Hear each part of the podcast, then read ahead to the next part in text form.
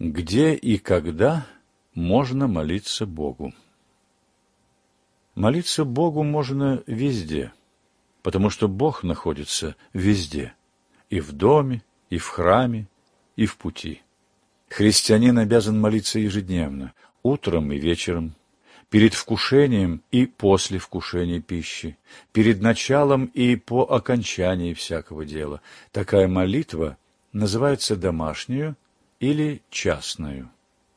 В воскресные и праздничные дни, а также и в будни, когда свободны от своих занятий, мы для молитвы должны ходить в храм Божий, куда собираются подобные нам христиане.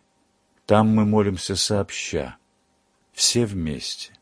Такая молитва называется общественную или церковную.